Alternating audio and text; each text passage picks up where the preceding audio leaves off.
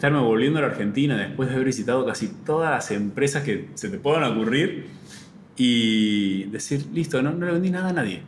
Estaba camino al aeropuerto, recibo un llamado y me dicen, estuve pensando la última vez que hablamos, iniciemos ya la alta de proveedores, avancemos. Y fue decir,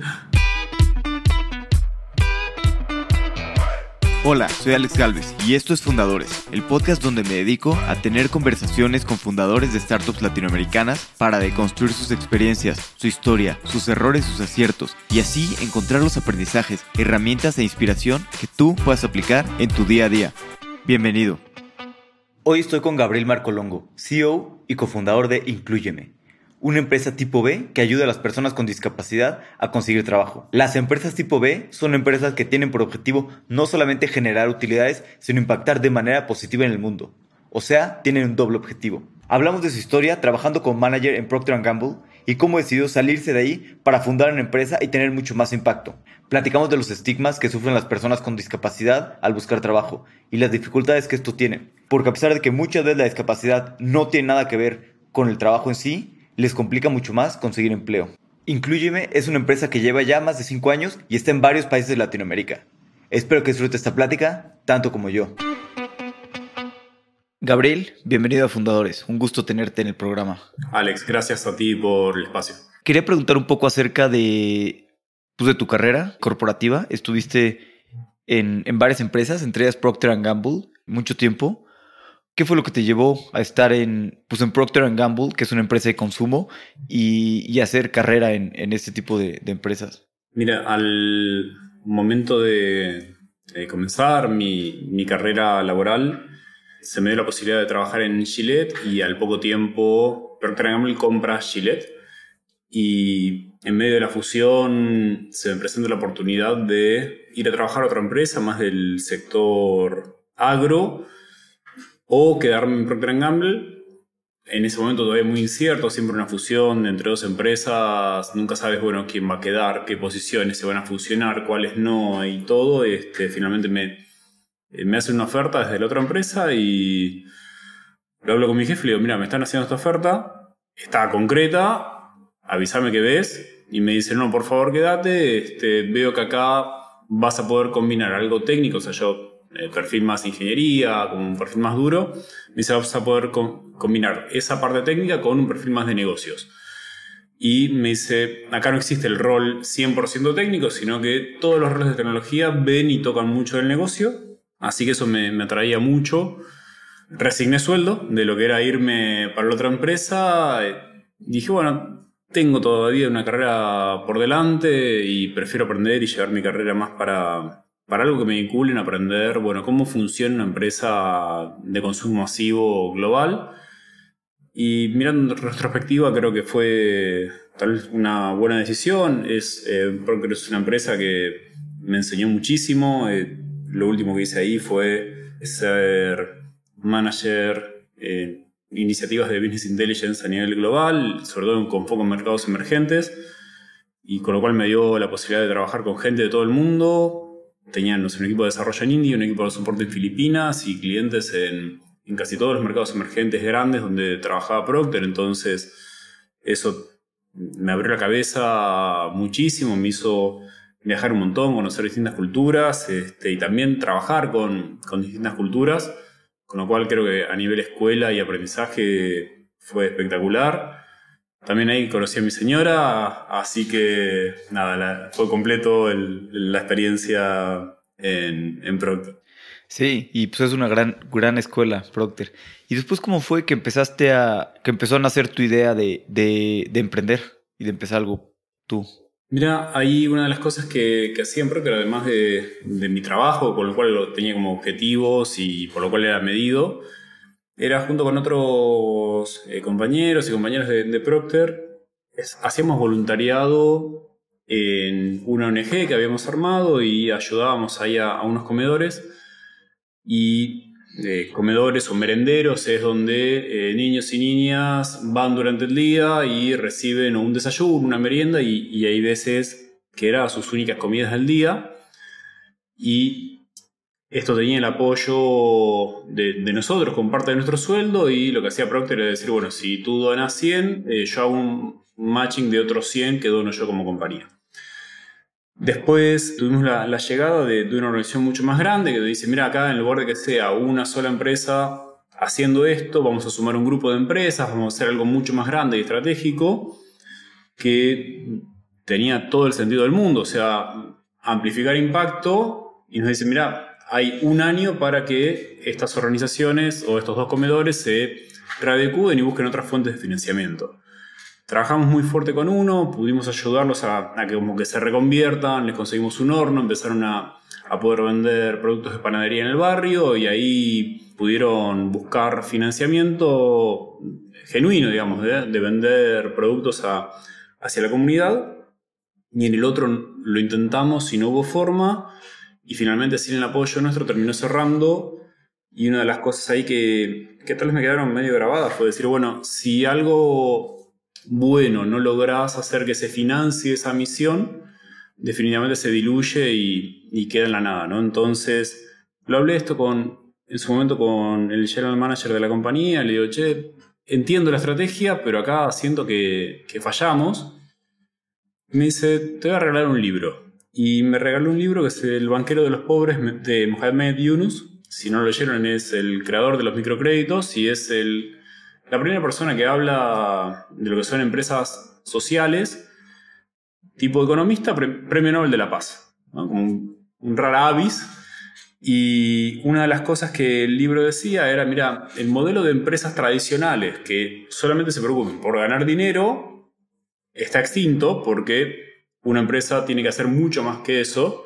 Y el modelo de, bueno, soy una ONG y solamente dependo de donaciones para poder financiar mi misión, también está, tiende a, ser extinto porque los recursos son finitos y no puedes depender de eso. Entonces, tiene que haber algo que se vaya acercando entre estos dos mundos y esa solución son empresas que busquen o impacto social o impacto ambiental o ambas dentro de su ADN.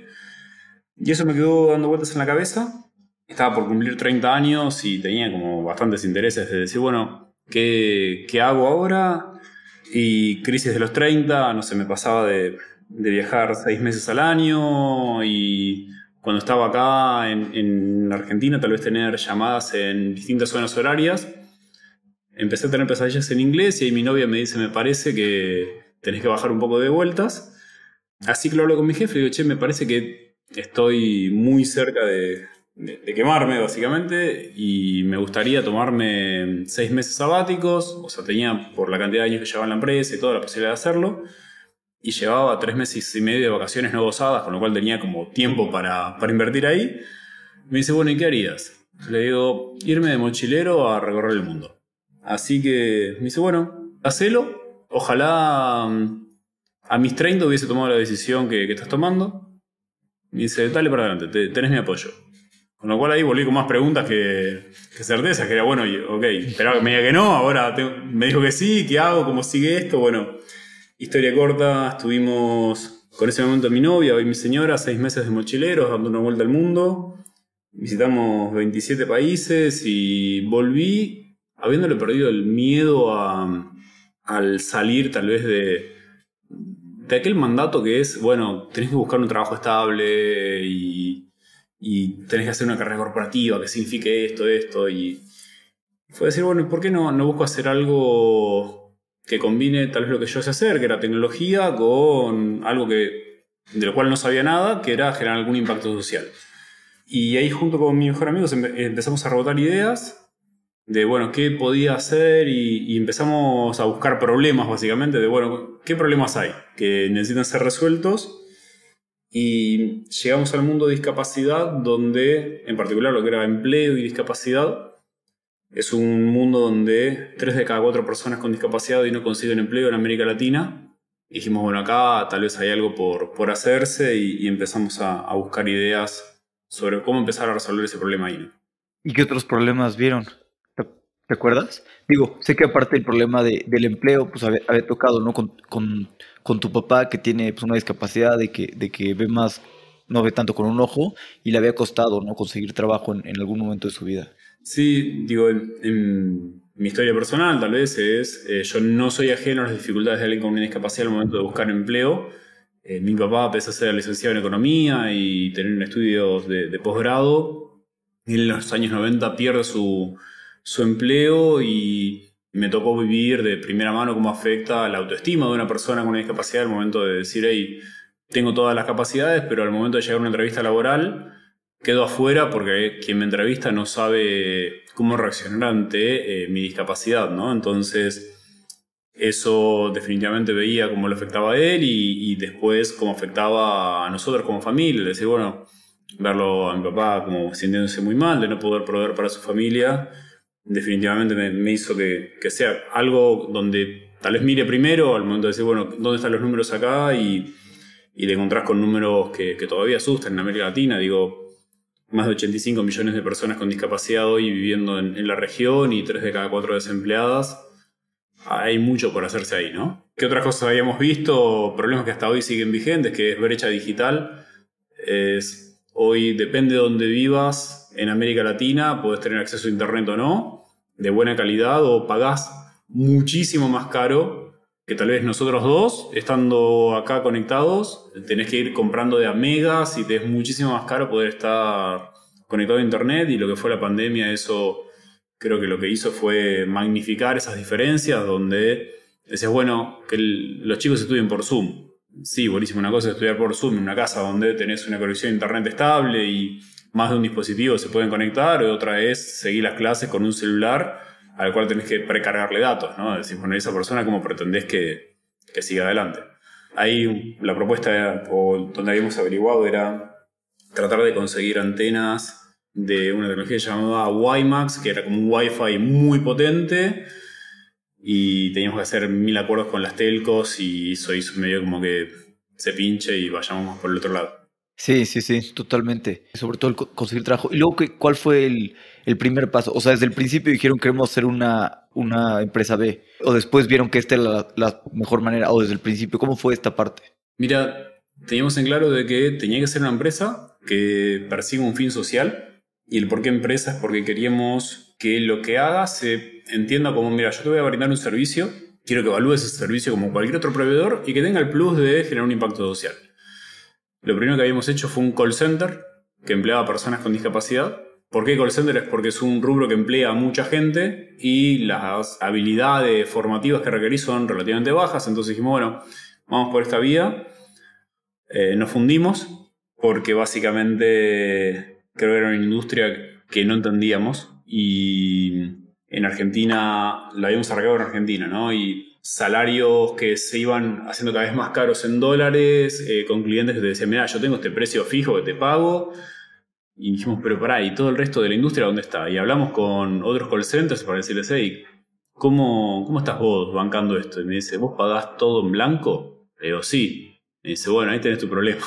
Dije, bueno, mirá, no, no me fui de Procter Gamble para negrear a personas con discapacidad, o sea, no va a pasar, este, hablamos ahí con, nuestros clientes y dijimos, che, mira, estos son nuestros números, tenemos toda esta gente súper entrenada que ya sabe vender lo tuyo, este, te recomiendo que si las querés tomar, no te voy a cobrar nada, pero yo necesito pivotear y hacer otra cosa.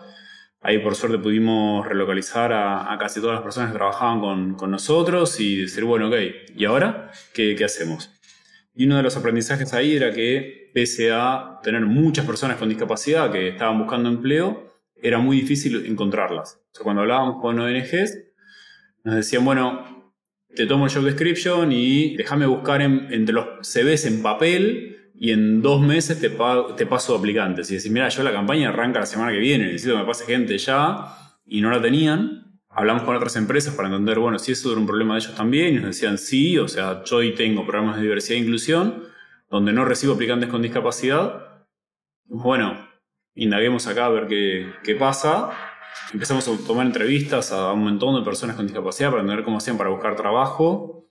Y la constante era, yo llego a una entrevista por mi CV, pero queda fuera por mi discapacidad. Entonces, bueno, empecemos a, usar tecnología para solucionar esto.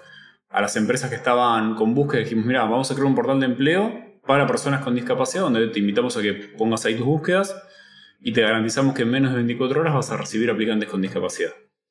Para las personas con discapacidad dijimos, mira, las empresas que publiquen Incluyeme, que para ese momento ya habíamos generado un nombre, es eh, te garantizamos que las empresas que están acá te van a tener en cuenta por tu capacidad más allá de por tu discapacidad. Y a las ONGs que, que habíamos conocido, dijimos, mira, te digitalizamos todos tus CVs que tengas en papel, te lo pasamos a digital. Entonces, vengamos nosotros o cualquier otra organización que vos no tardes dos meses en enviarles aplicantes, sino buscarse una base y le más gente eh, rápido. Y ahí empezamos, con tres clientes en Argentina, fueron Accenture, IBM y Banco Galicia, que es el principal banco privado de, de Argentina, que fueron las tres primeras empresas que confiaron en nosotros. Y una pregunta, ¿por qué el momento en el que no funcionó esto de los call centers, por qué no cerraron la empresa? Dijeron, oye, pues esto está difícil, este, pues sí, esto está difícil y ¿por qué no se dieron por vencidos? Ah, por testarudo, no sé, este, encima, justo el peor momento financiero. Me acuerdo me llega una empresa, una oferta de laboral para hacer algo muy similar a lo que hacía en Procter Gamble, pero para una empresa tabacalera, por mucha plata. Y era como, esto no me puede pasar ahora, eres como, ok, bajo todas las banderas que había levantado de no quiero hacer el mundo un lugar mejor, y yo me voy a maximizar la distribución de tabaco, dije, no, listo, esto. Nada, no. No, y también fue el desafío de decir, bueno, sigo un poco más. La cuenta era cuánta plata me queda en el banco hasta vivir abajo de un puente. El número me daba más o menos nueve meses. Y fue decir, bueno, nueve meses. Y a intentarlo, obviamente lo, lo hablé con mi novia en ese momento, de che, me bancás haciendo esta locura, y me dijo, dale. Con ahí tal vez creo que te ayuda mucho que con quien sea tu pareja, que, que comparta lo que estás haciendo y que sea tu, tu primer sponsor.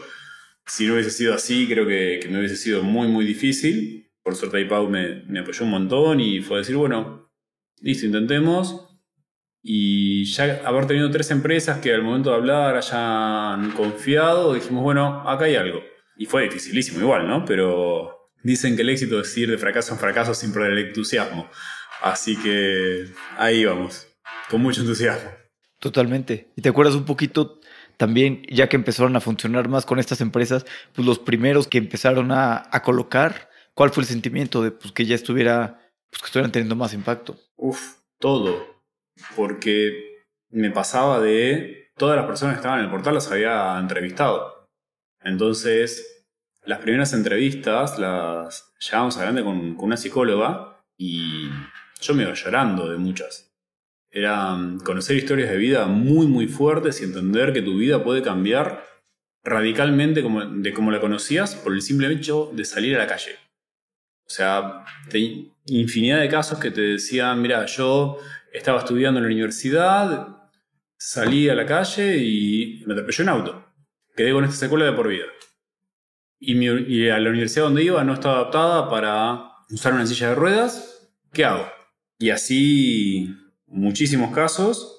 Y al principio obviamente no ganábamos plata, sino que por el contrario. Pero cuando las primeras personas empezaron a conseguir trabajo fue decir, bueno, ¿sabes qué? Esto vale la pena.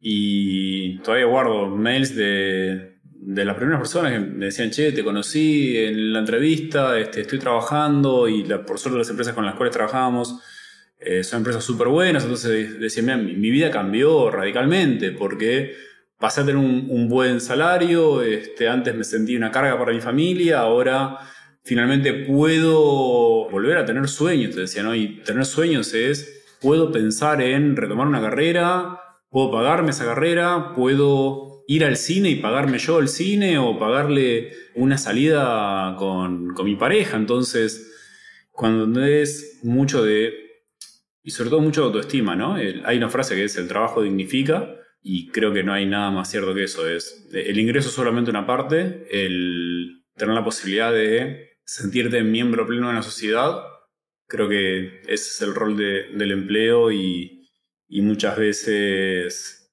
creo que lo damos por sentado. Eso fue decir, ok, esto vale la pena, hay que seguir, no sin antes, eh, digo, creo que emprender es una montaña rusa ¿no? de, de, emociones, donde hay días donde decís, ah, vamos, hoy consigo un trabajo de dos personas, esto vale la pena, cerré un contrato, y al día siguiente no vendo nada, todo el mundo me dice que no, esto soy fracasado, hoy me mandó a hacer esto, eh, y así todas las emociones juntas en menos de 24 horas. Sí, no me imagino, y más, y más este, construyendo una, una B Corporation. Y, y, un poquito hablando de, de la discapacidad, porque pues, la verdad es que también hay, hay, mucho desconocimiento en Latinoamérica y lo que decías, ¿no? Pues hay gente que nace, y pero mucha otra gente que pues tiene un accidente, ¿no? O que está a mitad de una carrera y tiene un accidente y que, y que acaba acabando con una discapacidad. Ni hablar. Hoy, digo, en el mundo en general, 80% de las personas con discapacidad no nacieron con una discapacidad, sino que la adquirieron en edad laboral. Es decir, las discapacidades se adquieren típicamente desde los 18 hasta los 65 años. Y cuanto más envejeces, más propenso eres a adquirir una discapacidad. ¿Cómo se adquiere una discapacidad? Es, bueno, en América Latina, accidentes de tránsito es número uno, la, causa. O sea, básicamente sales a la calle y somos una región donde eh, la inseguridad vial es, es muy fuerte. Número dos, enfermedades que te dejan como secuela una discapacidad. Y ahí mucho depende de eh, la calidad de atención médica a la que puedas llegar. Todavía hay una enorme variación en, lo que es acceso a la salud en América Latina. Digo, puedes, si tienes recursos, puedes acceder a prestaciones a nivel europeo o norteamericano, y si no tienes recursos, vas a recibir una atención médica más comparable con países del África subsahariano, ¿no? Entonces, esa es muy, muy desigual el acceso a la salud de calidad, ¿no? Y tercero, violencia en América Latina también es algo muy muy fuerte. Lo tienes en Colombia muchas personas que post conflicto adquirieron o durante el conflicto bélico adquirieron discapacidades.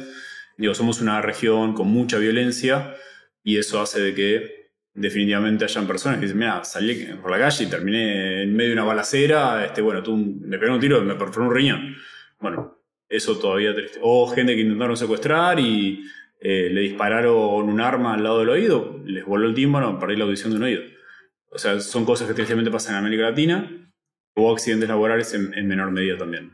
Sí, y también pues pasa eso, ¿no? Es una religión, región complicada y además pues la infraestructura muchas veces no, no está hecha, ¿no? Yo, yo, sí, o sea, hay muchos menos espacios para, para sillas de ruedas, para caminar. Estaba en, en Europa y veía mucha más gente en la calle con sillas de ruedas y así.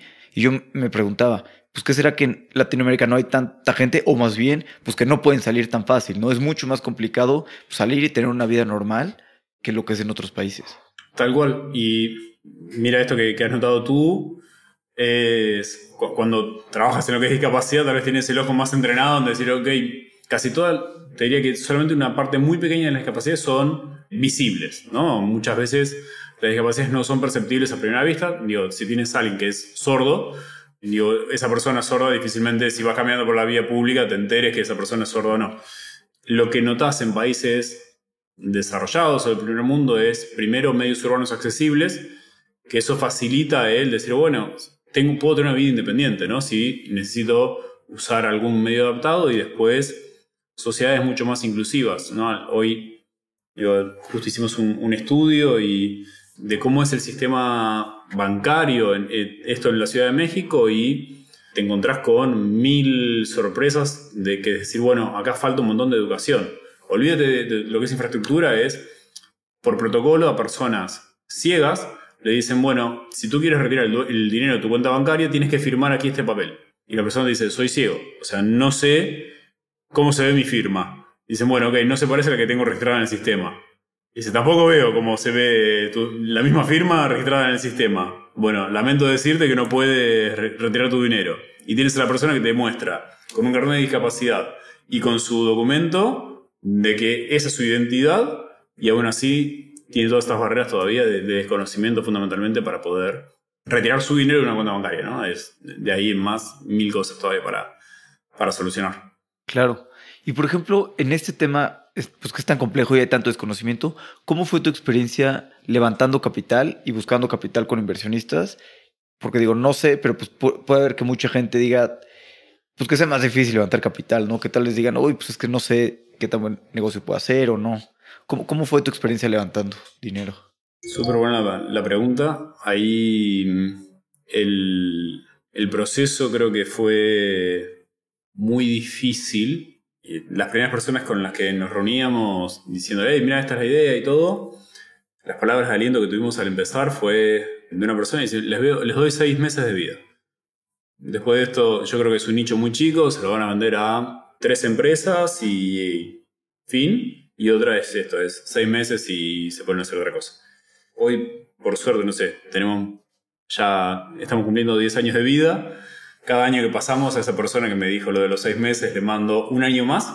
Ese es el título del, correo y una carita feliz en el título, dentro del cuerpo del correo. Y a que nos dijo que eran tres empresas, le recuerdo todas las empresas que se van sumando año a año y hoy ya llevamos más de 600 empresas.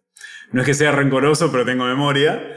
Y tal vez para las personas que están escuchando es cuando estás emprendiendo, muchas veces tenés gente que genuinamente te, dice lo que piensa, y no digo que, haya sido con, mala intención ni nada. Creo que la, mejor experiencia te la da el caminar la calle, salir y, darte la cabeza contra la pared o no, este, entender por dónde va, ir forjando tu camino, ¿no? Eh, en lo que fue buscar capital fue lo mismo, o sea, estamos en Argentina, cuando arrancamos, y era, mira, acá el financiamiento de capital de riesgo era muy limitado en el año 2013.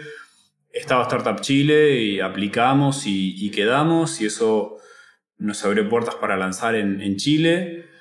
Fue también aprender a, hacer negocios en un país distinto, con culturas completamente distintas al momento de decir, ok, esto significa inclusión, esto no, este, y luego en, en 2015 500 Startups en México confió en nosotros y creo que, somos la, empresa más hippie del portfolio, donde dijimos, bueno, ok, acá nos ayudaron un montón en el momento de decir, mira, estos son los indicadores por los cuales tenés que trabajar y vamos a irte midiendo semana a semana, ayudándote a que vayas creciendo y vas a pichar ante inversores, vas a hacer esto, y, ahí salimos, eh, me acuerdo de volver de, de 500 a la Argentina este, con toda esa mentalidad de, no, tenemos que crecer estos números, nada, me invitan a una charla a una ONG y les hablo de números, indicadores, todo, y la gente me miraba, se le cruzaban los ojos como diciendo, ¿de qué me estás hablando? O sea, acá venimos a hablar de corazones, unicornios, no me cuentes de, un número.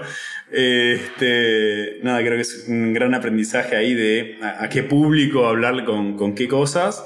Después, en 2018, un fondo de Dubai decide eh, apoyarnos, a, acelerarnos también. Este, y mm, este año, va, desde 2020 venimos trabajando muy fuerte con, fondos del Banco Interamericano de Desarrollo y de eh, Google Org para, sobre todo, mejorar lo que es empleabilidad de personas con discapacidad y mm, trabajar junto a ellos, junto a ellos es una dinámica muy distinta a la de fondos tal vez más tradicionales y más pequeños en, América Latina. Gente, pero espectacular y con ganas de hacer que las cosas pasen, pero también con una carga tal vez de, burocracia, de decir, che, mirá, esto, ojo que todo el reporting implica todo esto, eh, versus, no sé, con 500 que era, no, te digo que no haya reporting, pero es el foco en crecer y, y no en reportar, ¿no? Es como hay distintas lógicas eh, y porque quiero que te vaya bien porque es mi dinero, ¿no? En, el caso de, otros financiadores es, mira, quiero que te vaya bien, pero rendime en que estás gastando cada centavo porque esos fondos públicos, entonces no podés, entonces entendés cada lógica de cada financiador y creo que tuvimos mucha suerte en todo este camino de, cruzarnos con, mucha gente que, que cree en nosotros, desde nuestros clientes, a los cuales les decimos, mira, se nos ocurrió esto, y que te digan, me encanta, dale, probemos. Creo que eso habla mucho de, gente que, dice, bueno, esto me, interesa, quiero apostar y bueno, obviamente desde gente que labura en Inclu, tengo la suerte de trabajar en un equipo espectacular de, gente que admiro, este, hasta quienes invierten en nosotros y dicen, hey, esto está bueno y, que te hacen muchas preguntas que tal vez en el día a día decir esto no se me ocurrió por la cabeza, ¿no? Decir, ¿por qué no probamos por acá? Creo que toda experiencia sirve un montón. Claro. ¿Y cómo ha sido la atracción de talento para trabajar en incluirme. Porque yo imagino que, con una misión tan buena, pues tal vez es más fácil contratar y retener buen talento. ¿Cómo ha sido tu experiencia? Creo que la misión ayuda un montón a tener gente súper talentosa trabajando en Inclu que digo, hoy tal vez decís, bueno, miro el, staff de Inclu y tengo la posibilidad de, compartir el día, día con gente que digo, wow, o sea, gente súper, súper talentosa también hay veces que, nos juega al, revés, que es al momento de difundir vacantes y todo, hay mucha gente que la misión la enamora, pero decís, mira, el proceso, o sea, tenés que pasar todas estas habilidades técnicas, no, no es solamente la, misión. No, no, somos corazones y abrazos, sino que, no sé, tenemos abierto una posición de marketing B2B y te dicen, ah, bueno, yo corrí una campaña en Instagram. No, no, mirá, acá contame tu proceso, o sea, cómo estructurarías un proceso de B2B de punta a punta, qué herramientas usás, y de mínima sabes más que de lo que sé yo. Y usás Dripify, usás HubSpot, ¿qué, ¿qué, estás usando? Y decís, pará, ¿vos una empresa social? ¿O qué estás haciendo? Y decís, no, sí, pero, o sea, tenemos que ser súper profesionales en, cómo ejecutamos para lograr el impacto que, buscamos generar. No, no es voluntarismo. Sí, claro, las exigencias son las mismas, ¿no? Y también creo que es importante eso, ¿no? Pagar un sueldo de mercado y bien. Porque, digo, la, gente puede ser voluntario, pero si no te, te, cansas, ¿no? Aquí lo que necesitas es personas que vengan y estén pues en, en, top, ¿no? Que sean los mejores en lo que hacen y que realmente pues pueda hacer mucho más impacto teniendo ese tipo de gente. Sin dudas. La buena gente es la que te lleva a lugares. Total. Oye, y ahorita que están en 10 países ya, y me decías que, que este año cumplen 10 años, ¿Qué piensas ahorita que ves como todo este camino recorrido, que estás pues, en muchísimos lados de Latinoamérica? ¿Alguna vez te pasó por la cabeza cuando estabas empezando pues, lograr estar en, 10 países? No. O sea, nacimos con, con el sueño de ser regionales y entendíamos de que trabajábamos en un nicho chico y que no nos podíamos quedar solamente en Argentina en ese momento por dos temas, ¿no? Primero porque el nicho era muy muy chico en Argentina y después porque la inestabilidad económica de Argentina hacía de que eh, si solamente hubiésemos estado en Argentina nos hubiésemos fundido al menos cuatro veces. Digo, pasamos de evaluaciones de más del 60% de nuestra moneda en dos días y, y esa ya pasamos tres. Entonces, como que también digo, América Latina es una región donde tiene sus complejidades. Digo, cada vez que me toca viajar a Perú por alguna razón, cada vez que llego no hay presidente, o no, se sabe mucho quién es el presidente. Y, no, sé, en Chile, que solía ser el país más estable, tal vez, después de, eh, las protestas, hoy dices, bueno, ok, cambiaron muchas discusiones que tal vez no, no se venían dando. Colombia estábamos planificando todos unos entrenamientos y dicen, bueno, acaban de balear el helicóptero donde viajaba el presidente. Entonces, somos una región compleja para, ser trabajada y hoy tal vez mirando hace 10 años es un sueño estar acá. Y, es un sueño por mil razones. Primero porque lo, primero que mirábamos los primeros años era sobrevivir. Y sobrevivir en serio, que era, bueno, ¿cuándo llegamos a break-even en esto? Tuvimos meses sin pagarnos sueldos. Y decís, bueno, ¿esto es un trabajo o un hobby? Y Inclu la, arrancamos tres founders. En el camino, Pablo, bueno, iba a ser papá y nos dice, che, yo la verdad que sin un ingreso, ser papá, y fue totalmente entendible. Este, seguí, este, Nati me dice, che, venimos varios meses sin pagarnos sueldos, este, me surge una posibilidad súper concreta, la tomo, no la tomo, y, y tal vez lo bueno que te da emprender, yo en este caso, Nati y Pablo eran mis dos mejores amigos, lo siguen siendo hoy por suerte, fue decir, bueno, dale, y te entiendo. Y yo tal vez tenía un poco de más espalda para poder bancarla más tiempo y fue decir, dale, sigo, sigo, sigo, este, hasta muchas veces que decís, bueno, ok, facturamos todo esto, pero hasta que nosotros trabajamos con empresas muy grandes hasta que te pagan son 120 días. Entonces, en los papeles éramos una empresa súper saludable, pero financieramente en el banco estábamos corriendo las telarañas, ¿no? Entonces, creo que la, emprender en lo social y tal vez en otros sectores también debe serlo, ¿no? Pero es más una maratón y no un sprint, donde decir, bueno, es, va a ser una carrera larga y, y no va a ser recta. Si tenés la suficiente, creo que tal vez suerte de pivotear en, algunas cosas donde decís, bueno, acá hay algo y, podés ejecutarlo bien y, irlo escalando.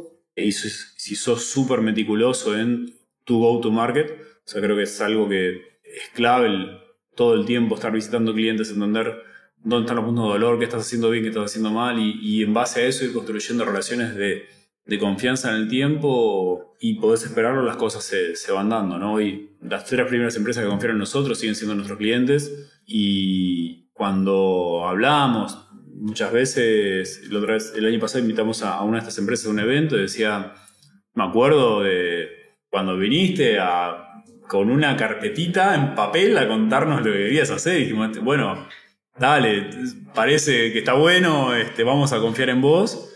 Hoy con esta empresa venimos formando a mujeres con discapacidad en tecnología, venimos haciendo un montón de, proyectos y creo que, es producto de, tal vez la confianza en el tiempo, en decir, mira, esto sí puedo, esto no, y, ir construyendo relaciones y al final del día estás hablando de, personas haciendo negocios con personas y eso es lo que en este camino me, llevo, ¿no? Claro. Oye, comentabas este, ahorita del cash flow, ¿no? Porque te pagan a 120 días y, y han crecido bastante a, a nuevos países y también pues, es difícil levantar capital, ¿no? ¿Cómo tomar la decisión de cuándo abrir nuevos países y qué países abrir? Sobre todo porque pues, abrir más países es dinero, ¿no? Y, si empieza a crecer más rápido, pues todo ese crecimiento se come el dinero, ¿no? Entonces, ¿cómo han tomado ustedes las decisiones de cuándo ser más agresivos creciendo o cuándo ser menos agresivos? Bueno, Chile y México fueron llevadas por, ok, 500 startups en México y, Chile eh, Startup Chile, con lo cual esas venían acompañadas de, dinero y teniendo el sentido para, crecer en, esos mercados. Colombia vino dada por pedidos de dos de nuestros clientes que nos decían necesitamos Inclusion en Colombia y, empecemos a trabajarlo. Entonces, tal vez venía acompañada del eh, financiamiento por parte de nuestros clientes. Perú fue una situación bastante similar de varias empresas que decían, mira, yo veo andino como región y necesito que estés en Perú, entonces empezamos a, trabajar en Perú también. Y decidimos o sea, terminar en, eh, como de levantar capital en, 500 y bootstrapear para decir, ok, tengamos un negocio sano y luego planteemos una conversación de levantar más capital o no, pero con números que yo no tenga la lengua fuera a llegar hasta la próxima ronda de financiamiento. Eso explicado hasta mediados de 2022 parecía una locura, era agarrar plata, total hay. Hoy te dicen, ah, mira que qué conservadora la decisión. Este, bueno, nada, creo que el mundo va cambiando, ¿no? Y lo que hoy parece una buena decisión, mañana puede parecer una decisión estúpida. Lo que fue después abrir los otros mercados, creo que fue siempre dado por muchos de nuestros clientes que nos decían necesitamos hacer esto en, en estos otros mercados también. Y hoy Creo que eso nos ayudó a ser la única organización en América Latina que trabaja con todos los tipos de discapacidad en 10 países y que tiene la experiencia de trabajar con más de 600 empresas en todas las industrias. Entonces, eso nos ayuda mucho a decir, bueno, necesitas implementar cosas que tengan que ver con mejora de la vida de las personas con discapacidad en América Latina. Bueno, tenés un vendor que te soluciona esto en un montón de países. Y eso hoy nos da una ventaja competitiva muy, muy fuerte.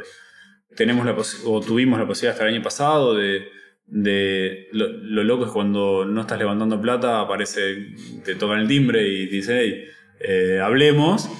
Y cuando dices, no estoy buscando, es como que dice, bueno, ¿qué, tiene que, no está pidiendo? Entonces como que ahí aparecen más ofertas todavía. Nada, creo que Tal vez hoy en, nuestro caso la decisión de, levantar o no más financiamiento tiene que tener muy claro para qué y tenemos mucho por, seguir creciendo en los mercados donde estamos y, también estamos haciendo cosas en otros mercados fuera de América Latina mucho más incipientes y, y también eso te trae mucho vértigo. O sea, nosotros nacimos mirando Europa y Estados Unidos y hoy nos están invitando a de presentar el Foro Económico Mundial en Naciones Unidas, lo, que estamos haciendo y un poco que estamos escribiendo el cómo se hace inclusión en mercados emergentes siendo una startup. Eso te da como mucho vértigo y, también responsabilidad, ¿no? Donde lo que hacemos toca la vida de un montón de personas y tratamos todo el tiempo de, formarnos y, de buscar hacerlo bien. Y creo que la complejidad ahí tal vez no está solamente en el, bueno, ¿cómo hago para escalar esto con capital? Sino es, bueno, hoy me decís, tenés todo el dinero del mundo. ¿Cómo acelerás más? Y te digo, hoy acelerar sin romper cosas no sabría cómo hacerlo, ¿no? Y, el romper cosas significa gente. Entonces estamos ahí medio en esa disyuntiva de, bueno, tiene que haber un muy buen plan para, hacerlo de una forma que, sea sostenible en el tiempo. Claro, y qué interesante esto, que pues vas, las oportunidades se van presentando, ¿no? Si estás trabajando bien, los mismos clientes, los mismos inversionistas y otros lugares te van presentando nuevas oportunidades, ¿no? De seguirte expandiendo poco a poco. Mira, en este camino creo que el, obviamente nos mandamos mil cagadas. Perdón, no sé si puedo decir cagadas en el podcast, pero sí, claro. Eh, si no lo editamos. Ahora, creo que podés discernir cuando hiciste algo con mala voluntad o con buena voluntad, ¿no? Este, y parte de, y es uno de nuestros principios, de, mira, somos honestos e íntegros, o trabajamos con honestidad e integridad, es uno de nuestros principios, y es, mira, si nos equivocamos, levantemos la mano y somos los primeros que decimos, hey, acá hubo un error. Nos pasó hace muy poco de, con uno de nuestros principales clientes, filmamos toda una sesión de, de unos e-learnings, contratamos un proveedor con el que veníamos trabajando un montón de veces, y este proveedor le sale de filmar y le roban todos los equipos, con toda una jornada de filmación ahí adentro. Habíamos filmado gente súper relevante de este cliente. Fue a decir, hola. Lamento decirte esto, pero eh, ¿viste toda esta jornada? Se fue, porque pasó esto. Y dice, el proveedor no grabó las cosas y las subió a la nube, no llegó. Te tengo que pedir mil disculpas, tengo que volver a grabar. Bueno, ¿y quién paga de vuelta la jornada de filmación? Y no sé, lo tenemos que pagar nosotros. O sea, porque, nada, nosotros fuimos los que contratamos al proveedor y nos tenemos que hacer responsables. Negocio que obviamente fue a recontra pérdida. Claro. Y por parte del proveedor también, de decirle a uno de los gerentes, hola, mira, ¿viste este proveedor que contratamos? Bueno, resulta que son unos ineptos que perdieron los por las razones que sea, que perdieron todo un día de trabajo tuyo. ¿Querés volver a filmar? Nada, se nos queda la cara de vergüenza, pero hay veces donde decimos, mira, shit happens, ¿no? Y, hacerse cargo y, darle para adelante. Pasa. Eh, y es parte del proceso, digo, equivocarse es parte del proceso y, acá fue, digo, aprendizaje y ahora protocolo, todo lo que hacemos en Inclu tiene un protocolo, una vez que lo haces más de dos veces lo escribís, ¿no? Y decís, bueno, el protocolo es, antes de que cualquiera, cualquier persona se vaya, tiene que ahora subir a la nube todos los, crudos y trabajarlos desde ahí. Bueno, listo, ok, se, escribió y se aprendió de ahí. Por suerte ese cliente, o sea, obviamente se lo juego con nosotros y todo, y ahora estamos trabajando con otro proyecto súper grande también, y es como, bueno, ok, te equivocaste, ya está, sigamos. Hay, formas y formas de, equivocarte. Claro, y bueno, es normal equivocarse y, también es importante pues, admitir los errores, ¿no? Tomar responsabilidad y mejorar y, y pues ni modo, ¿no? A veces no pasará nada y a veces sí pasará algo, ¿no? Habrá, digo, este cliente lo tomó bien, habrá otros que no te lo tomen bien, pero ni modo, ¿no? Siempre hay que ser responsable de, nuestros errores. Exacto. Y dos cosas, ¿cómo adquirir nuevas empresas y cómo le cobras a las empresas, les cobras a las personas o, cómo funciona el producto en sí? Inclu es un B2B2C, es decir, tenemos dos públicos, ¿no? Un público de eh, clientes, que son las personas con discapacidad, y eh, un público de, de empresas mejor dicho, un público de usuarios, que son las personas con discapacidad, y un público de clientes, que son las empresas. Ese público de usuarios nunca, jamás le cobramos ni le cobraremos ni un centavo a las personas con discapacidad. Todo lo que hacemos es financiado por empresas. ¿Cómo llegamos a personas con discapacidades? Con todo lo que podamos, es decir, posicionamiento web, campañas en redes sociales, o sea, desde que van con eh, desde paid media hasta eh, crecimiento orgánico y un montón de, cosas que, hacemos ahí en, con redes sociales. Mucho deseo. Tenemos un blog que habla sobre discapacidad, que es un blog que tiene un millón y medio de visitas anuales. Es un blog de nicho, digo, por las dudas, no, es algo que digas, uh, esto es recontra pero tiene un tráfico bastante decente. Y para eh, empresas, somos una organización muy obsesiva de cómo hacer fundamentalmente outbound y mejoramos mucho inbound. O sea, en outbound todas las semanas estamos contactando al menos 1500 empresas, contándoles, hola, esto significa discapacidad, esto no significa discapacidad, esto es lo que está hablando de diversidad y inclusión. Y el único objetivo ahí es entender si vale la pena que una de, nuestras personas del equipo comercial pueda tener una conversación y en esa conversación entender si hay un fit o no para lo que hacemos.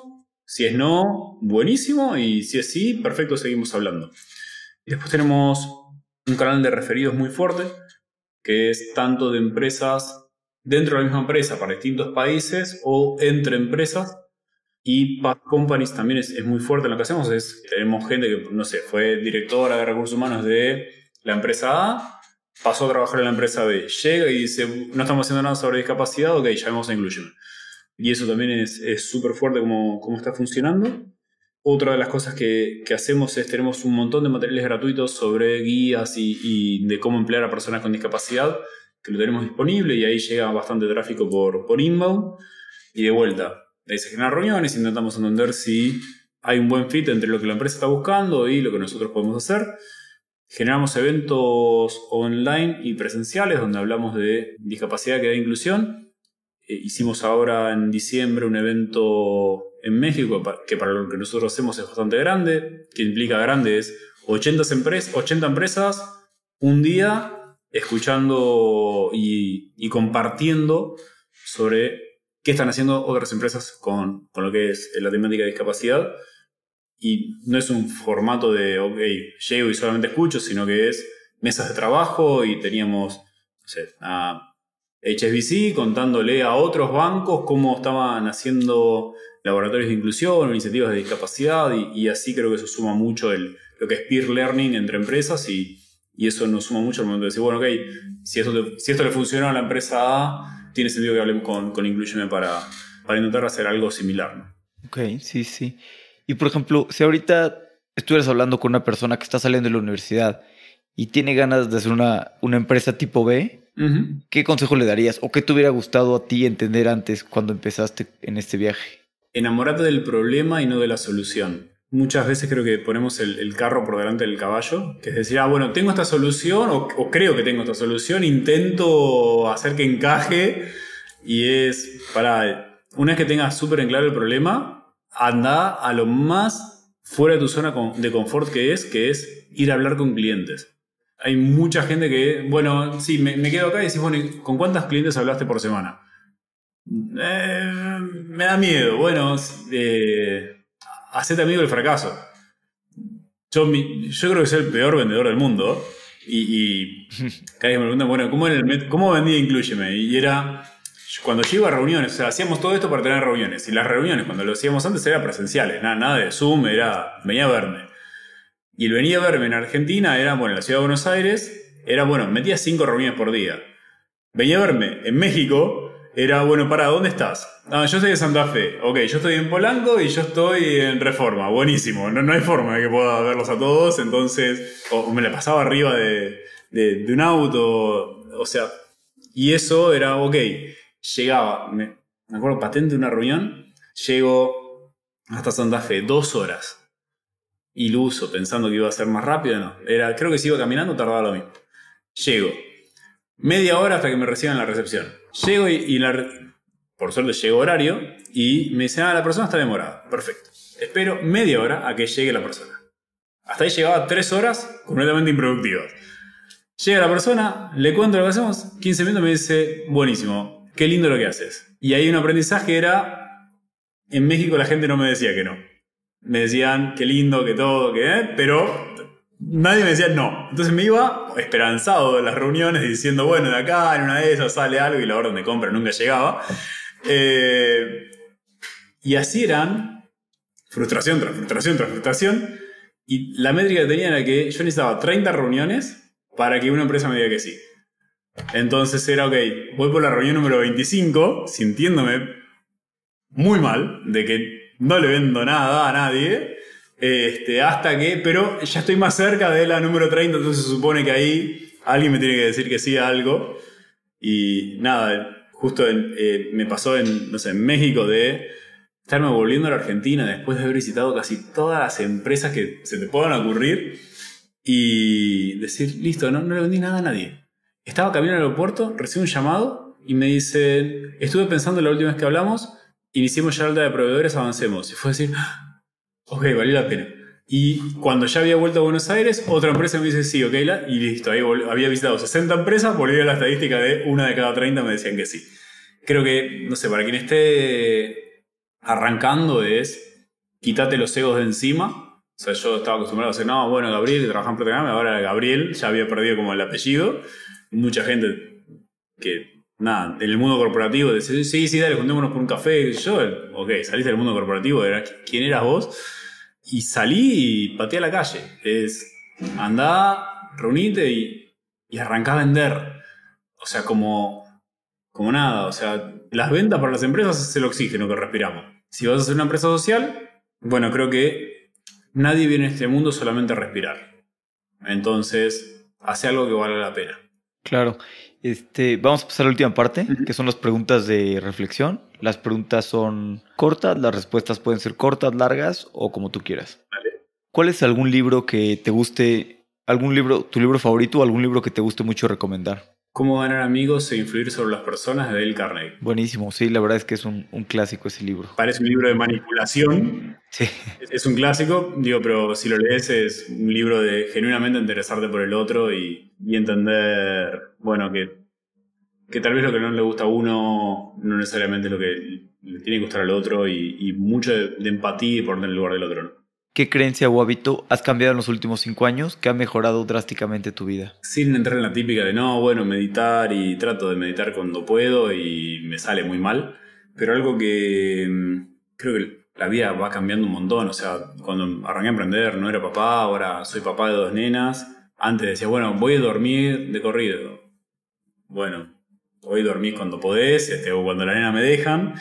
Creo que el ser papá te pone en perspectiva de un montón, o mamá, digo, te, te pone en perspectiva de, un montón de cosas y, no sé, de qué mundo le dejamos hasta, si sos un ejemplo, ¿no? En las cosas que estás haciendo. Y creo que podés hablar sobre mil cosas, pero tu accionar vale por mil palabras, entonces creo que en accionar ahí, y eso es un, un hábito que, que tal vez tomé en todo este tiempo, de es cada vez que me voy a dormir, tratar de agradecer por tres cosas. Y ayuda un montón. Si puedes hacer deporte y comer sano, también ayuda un montón otro. Este, pero ahí me pasó de subir de peso, bajar de peso y todo. Este, hoy creo que, que logré una dinámica de poder balancear un poco el trabajo y, tratar de, dedicarme un poco a mi cuerpo. Creo que, de vuelta, ¿no? con esto de predicar el con el ejemplo es, en Inclu trato de, entre comillas, ser el que abre y ser el que cierra. Este, y siempre en mi vida me gustó trabajar y lo que hago y, tengo una tendencia a ser muy workaholic.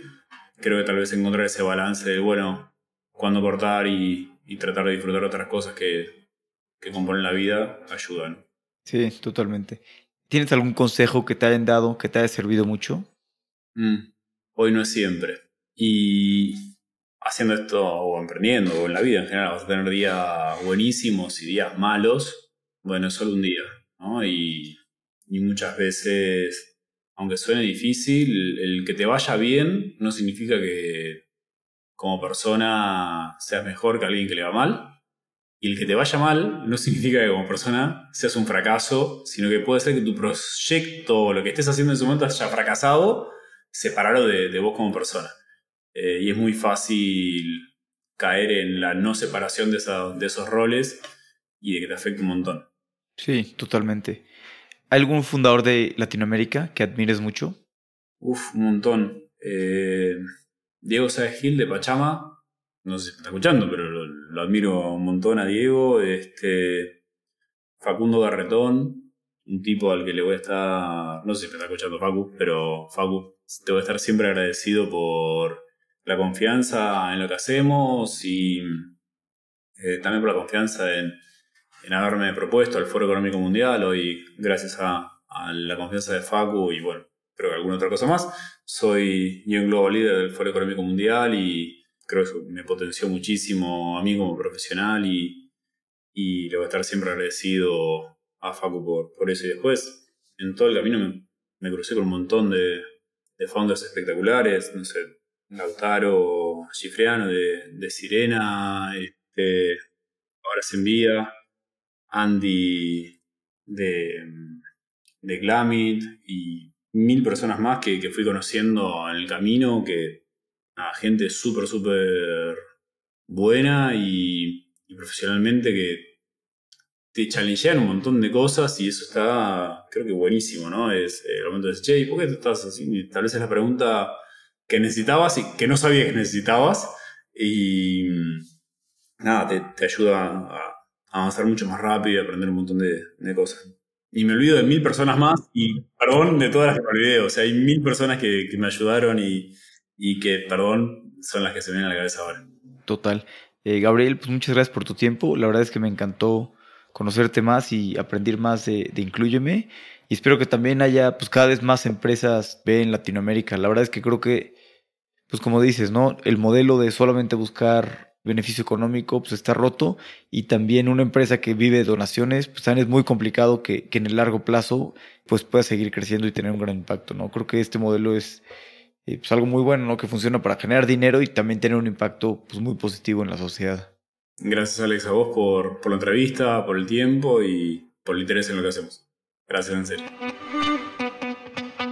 Increíble lo que hacen en Incluyeme. Espero ver cada vez más empresas tipo B en Latinoamérica. Como siempre, muchas gracias por escuchar todo el episodio. Si te gustó, por favor compártelo en Instagram, Twitter o cualquier red social que te guste. Esto nos ayuda a que más personas nos descubran. Gracias infinitas.